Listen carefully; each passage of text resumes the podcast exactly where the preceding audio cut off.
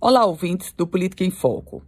A governadora Fátima Bezerra vai estar hoje na Assembleia Legislativa, em plataforma virtual, para fazer a leitura da mensagem anual. É a última leitura da mensagem anual deste primeir, deste, desta primeira gestão da governadora Fátima Bezerra.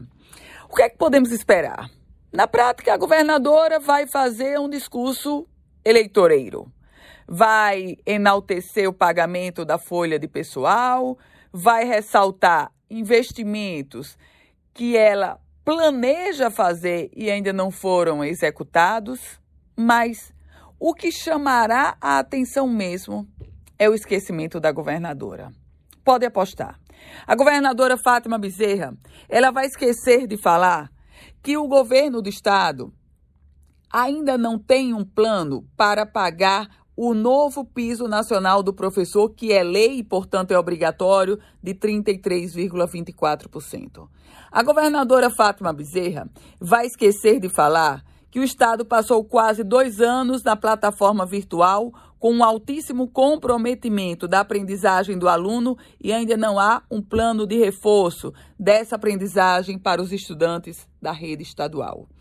A governadora Fátima Bezerra, ela vai esquecer de falar sobre o porquê do estado do Rio Grande do Norte continuar custeando o consórcio Nordeste e bancando um consórcio que impôs um prejuízo de 5 milhões de reais para o Rio Grande do Norte.